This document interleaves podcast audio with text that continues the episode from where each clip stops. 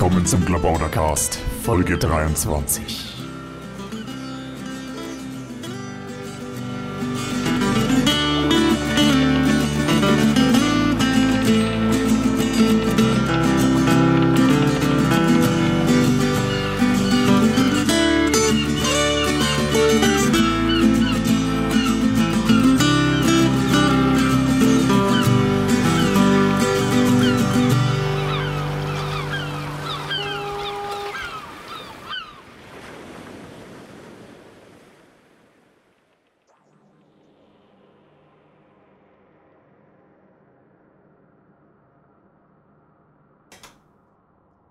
Die 23 ist die erste Primzahl, die sich nur aus Primzahlen zusammensetzt, 2 und 3, und deren Quersumme ebenfalls eine Primzahl ist, nämlich 5. 2, 3 und 5 sind überhaupt die ersten Primzahlen. John F. Kennedy wurde am 22.11.1963 ermordet, sein Mörder am 24.11.1963. Dazwischen liegt der 23.11. Olaf Palme wird am 28. Februar 1986 um 23.23 Uhr ermordet. Eine Zigarettenmarke der Firma Remsmar heißt Ernte 23. Im Jahr 1923 fiel die Ernte des in Nordgriechenland angebauten Orient-Tabaks so groß aus, dass die Experten von Remsmar sie als Mischungsgrundlage empfahlen. Der bekannteste und am meisten zitierte Psalm ist der Psalm 23. Die Offenbarung des Korans dauerte 23 Jahre. Die Zahl der menschlichen Chromosomen beträgt 23. Die Gründung der Bundesrepublik Deutschland erfolgt am 23.05.1949, Quersumme 23. Und alle fünf Jahre wird ein Bundespräsident gewählt, normalerweise an diesem Datum. Das Datum der Wiedervereinigung ist der 3.10.1990, dessen Quersumme ist 23. Die Quersumme des 11. September 2001 ist 23. Die Reichstagskuppel ist 23 Meter hoch und 230 Stufen führen zur Spitze. Der Obelisk auf der Place de la Concorde in Paris ist 23 Meter hoch.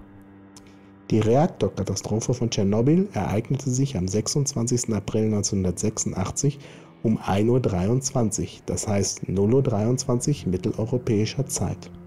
Karl Koch kommt am 23.05.1989 mit 23 Jahren ums Leben.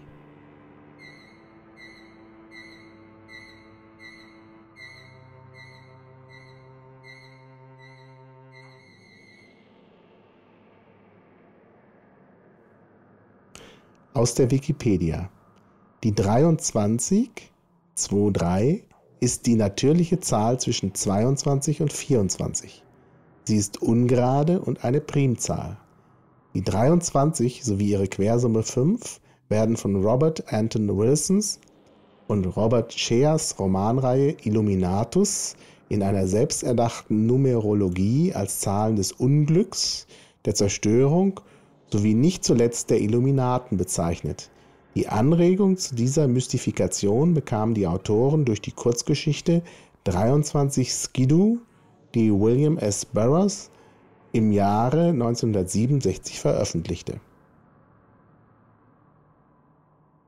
Ein realer Zusammenhang dieser Zahl mit dem Verschwörungstopos ist die Ermordung Gaius Julius Caesars, der mit 23 Dolchstichen getötet wurde.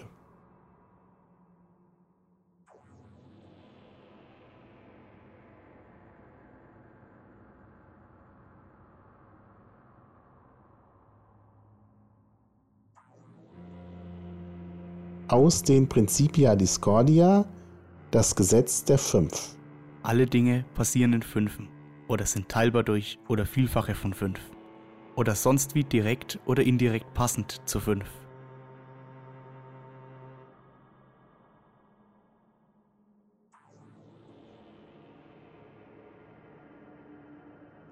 Der diskordische Kalender kennt fünf Jahreszeiten oder Zeitalter. Chaos bzw. Verwirrung, Zwietracht, Unordnung, Bürokratie bzw. Beamtenherrschaft und die Nachwirkung oder Grummet. Beamtenherrschaft. Dies ist das Zeitalter der Bürokratie. Und in einer solchen Zeit zu leben bedeutet, wie Proudhon sagte, dass jede Operation, jede Transaktion, jede Bewegung notiert, registriert, gezählt, bewertet, gestempelt, gemessen, nummeriert, taxiert, lizenziert, verweigert, autorisiert, unterstützt, gemahnt, verhindert, reformiert, von neuem zugerichtet, korrigiert wird steuerpflichtig gemacht, gedrillt, geschröpft, ausgenutzt, monopolisiert, erpresst, erschöpft, gefoppt und ausgeraubt. Während Beamtenherrschaft gibt es unermüdlich Aktivität. Alles wird im Voraus geplant, zur festgelegten Sekunde begonnen, sorgfältigst überwacht, skrupellos registriert, unvermeidlicherweise dann aber verspätet und schlecht ausgeführt beendet. Die Bürde der Allwissenheit auf der Seite der Herrschenden wird praktisch untragbar. Und die meisten flüchten sich in einer Art Schizophrenie oder Fantasie. Große Türme, Pyramiden, Flügen zum Mond und ähnliche Wundertaten werden mit hohem Kostenaufwand vollbracht, während der Unterbau sozialer Solidarität völlig zusammenbricht. Trotzdem wird, wie bereits aufgezeigt wurde, die Bürde der Allwissenheit bei den Herrschenden immer schwerer und die Bürde der Unwissenden bei der dienenden Klasse macht sie zunehmend dienstuntauglich. Mehr und mehr leben von Arbeitslosenunterstützung, werden in Nervenheilanstalten geschickt oder zu was auch immer die gängige Entsprechung der Gladiatorenspiele gerade sein mag, abgeordnet.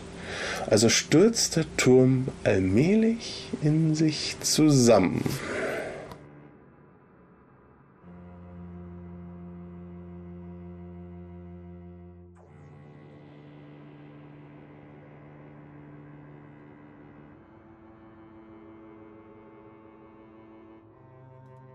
Das Zeitalter Grummet beginnt mit dem Anwachsen der Zahl von Magiern, Gerüchteverbreitern, Yippies, Kabautas, Schamanen, Clowns und anderen eristischen Kräften.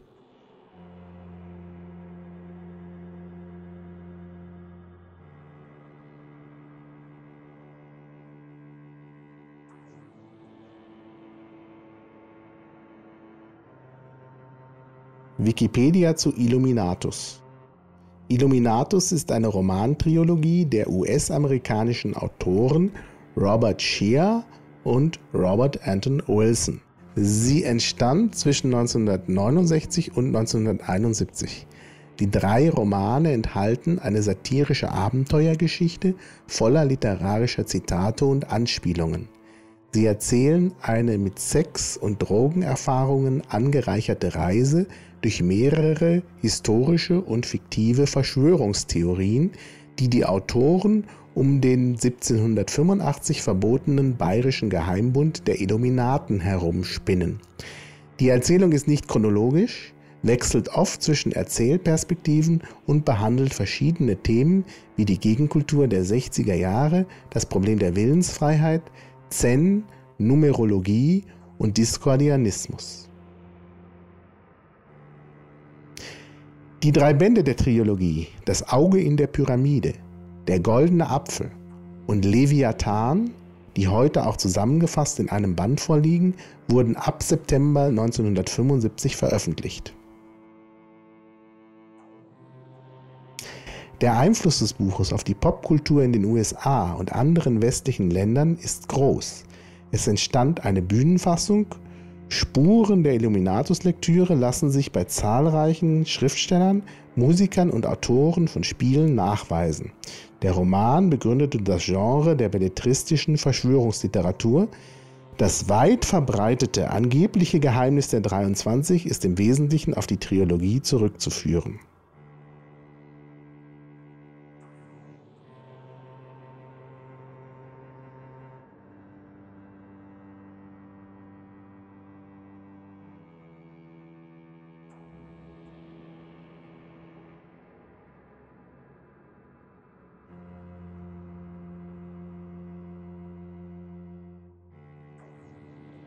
Dass dieser Klabautergast einen Fnord enthält, ist ein Fnord.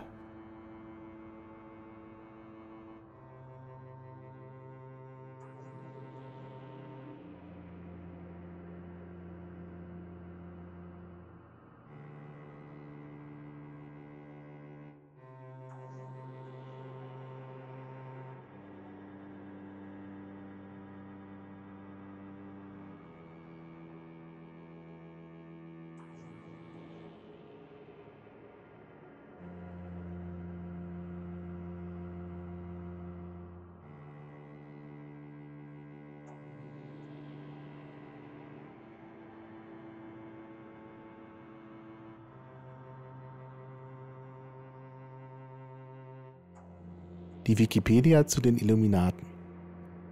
Der Illuminatenorden, lateinisch Illuminati, die Erleuchteten, war eine am 1. Mai 1776 vom Philosophen und Kirchenrechtler Adam Weishaupt in Ingolstadt gegründete Geheimgesellschaft.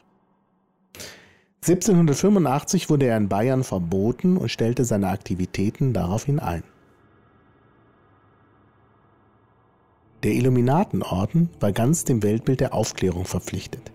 Ziel war die Verbesserung und Vervollkommnung der Welt im Sinne von Freiheit, Gleichheit und Brüderlichkeit. Und die Verbesserung und Vervollkommnung seiner Mitglieder, daher auch der alte Name Perfektibilisten. Weishaupt schrieb 1782 in seiner Rede an die neu aufzunehmenden Illuminatos Dirigentes. Wer also allgemeine Freiheit einführen will, der verbreite allgemeine Aufklärung. Aber Aufklärung heißt nicht Wort, sondern Sachkenntnis. Ist nicht Kenntnis von abstrakten, spekulativen, theoretischen Kenntnissen, die den Geist aufblasen, aber das Herz um nichts bessern. Adam Weishaupt, Rede an die neu aufzunehmenden Illuminatus Dirigentes 1782. Mittel, die Freiheit zu erlangen, war für Weishaupt also vor allem die Bildung. Und zwar nicht nur das oftmals nur äußerliche Vermitteln von Wissen, sondern in erster Linie die Bildung des Herzens, die Sittlichkeit. Diese sollte den Einzelnen befähigen, sich selbst zu beherrschen, wodurch andere Formen der Beherrschung, namentlich der Despotismus der absolutistischen Fürsten, aber auch der geistige Despotismus, den die katholische Kirche ausübe, überflüssig würden. Das Sittenregiment sei also Voraussetzung und Weg zu einer freien und gleichen Gesellschaft ohne Fürsten und ohne Kirche. Eine libertäre Utopie, die der des Anarchismus recht nahe kommt.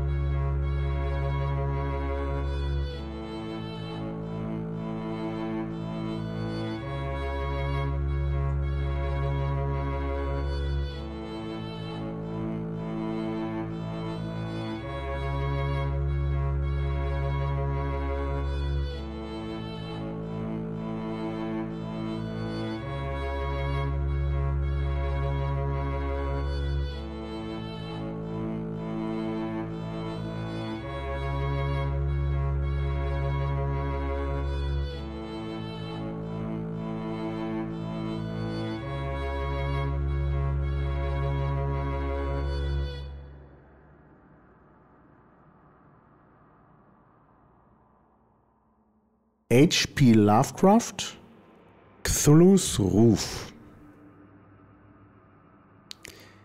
Dann begann er mit jener weitschweifigen Erzählung, die auf einer Traumerinnerung aufbaute und fieberhaftes Interesse seitens meines Onkels erregte. In der Nacht zuvor hatte es ein leichtes Erdbeben gegeben, das bedeutendste, das man seit Jahren in Neuengland erlebt hatte, und das hatte Wilcox Fantasie stark erregt. Nach dem Zubettgehen überkam ihn ein noch nie geträumter Traum von zyklopisch großen Städten aus titanischen Blöcken und vom Himmel gefallenen Monolithen, die allesamt von grünem Schleim troffen und finster waren von verborgenen Schrecken. Wände und Säulen seien mit Hieroglyphen bedeckt gewesen und von einer unbestimmten Stelle aus der Tiefe sei eine Stimme gedrungen, die keine Stimme gewesen sei, eher eine wirre Empfindung, die einzig die Einbildung in einen Klang übertragen konnte, die er jedoch mit einem fast unaussprechlichen Wirrwarr von Buchstaben wiederzugeben versuchte. Cthulhu Tageln.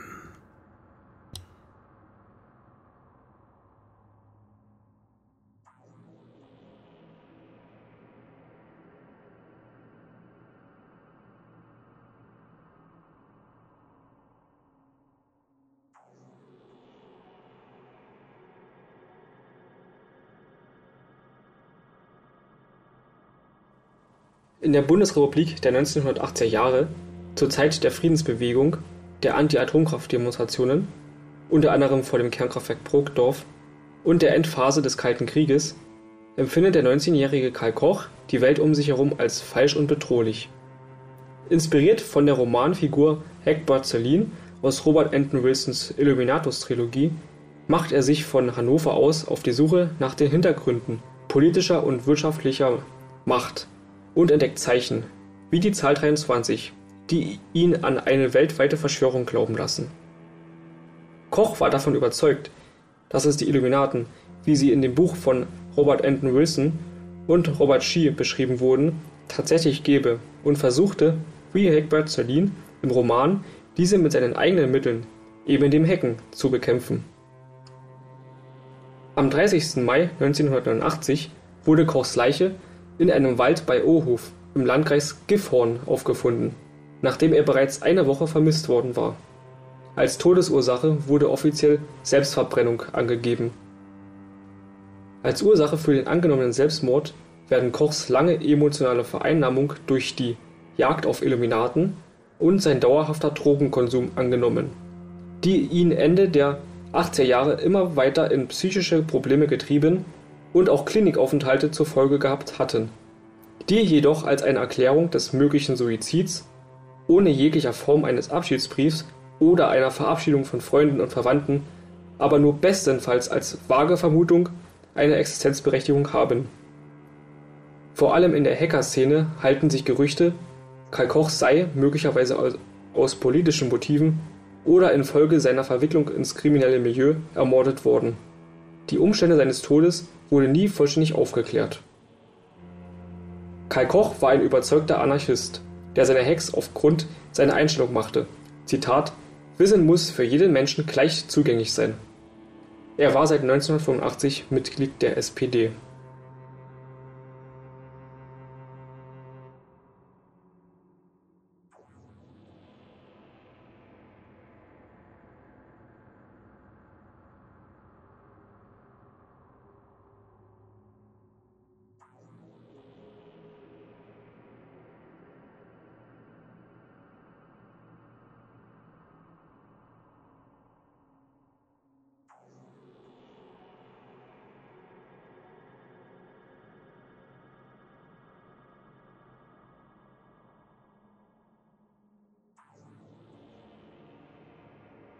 Aus der Wikipedia über Verschwörungstheorien. Als Verschwörungstheorie bezeichnet man im weitesten Sinne jeden Versuch, ein Ereignis, einen Zustand oder eine Entwicklung durch eine Verschwörung, also durch das zielgerichtete, konspirative Wirken von Personen zu einem illegalen oder illegitimen Zweck zu erklären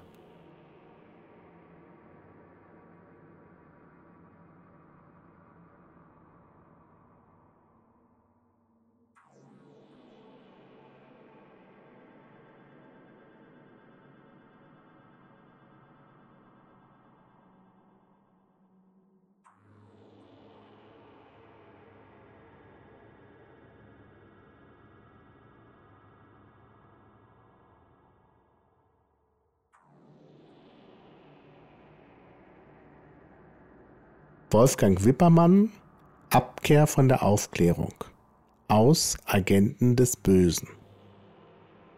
Am Anfang war der Teufel. Genauer gesagt seine Erfindung, die mit dem Alten Testament begann. Doch erst in den apokryphen Schriften und dann im Neuen Testament wurde aus Satan, dem Widersacher, eine Art Gegengott, dem alles Böse zugeschrieben wurde, für das Gott nicht oder nicht mehr verantwortlich gemacht werden konnte. War doch aus dem manchmal zornigen und zürnenden Gott des Alten Testaments ein lieber Gott geworden. In die Zuständigkeit des Teufels fiel nun alles Böse, das den Menschen widerfuhr. Doch so mächtig und böse der Teufel auch war oder sein sollte, er war nicht mächtig und böse genug, alles Böse allein zu tun. Er benötigte Helfershelfer. An erster Stelle so der weit verbreitete Glauben, seine Kinder die Juden.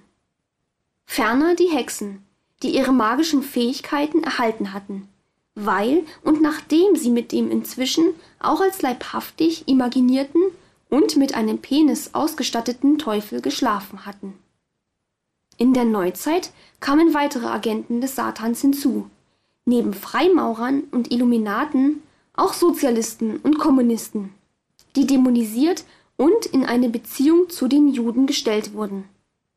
Antisemitismus und Diabolismus, worunter der religiöse und säkularisierte Teufelsglaube zu verstehen ist, waren später Grundlage der Annahme einer vermeintlichen Verschwörung der Weisen von Zion. Mit der Ideologie von der jüdisch-bolschewistischen Weltverschwörung hat Hitler seinen beispiellosen Rassen- und Vernichtungskrieg begründet. Antisemitische und diabolische Züge findet man auch in den nach Hitler entwickelten Verschwörungsideologien, in den revisionistischen ebenso wie in den kommunistischen und antikommunistischen sowie den islamistischen und anti-islamistischen und den Verschwörungsideologien über den 11. September. Noch deutlicher als in diesen politischen sind die antisemitischen und diabolischen Elemente in den esoterischen und den satanistischen Verschwörungsideologien. Die Radikalität und Verschrobenheit dieser antisemitischen und diabolischen Verschwörungsideologien ist nicht allein mit politischen Motiven zu erklären. Sie weisen vielmehr auf eine geistige Krise hin. Die Moderne insgesamt wird als bedrohlich empfunden Rettung scheinen oder sollen fundamentalistisch verstandene und ausgelegte Religionen oder esoterische und okkulte Ersatzreligionen bieten. Die allgemeine Rückkehr zur Religion ist häufig mit einer Abkehr von der Aufklärung verbunden. Anti-Aufklärer fundamentalistischer und esoterischer Prägung sind auf dem Vormarsch. Und in diesem geistigen Klima gedeihen Verschwörungsideologien besonders gut. Ihre Verbreitung wird zudem durch das Medium Internet begünstigt. Es droht ein Rückfall in eine vor- und antiaufklärerische Zeit mit alten und neuen antisemitischen und diabolischen Verschwörungsideologien. Satan und seine Agenten werden uns nicht verlassen. Nicht verlassen.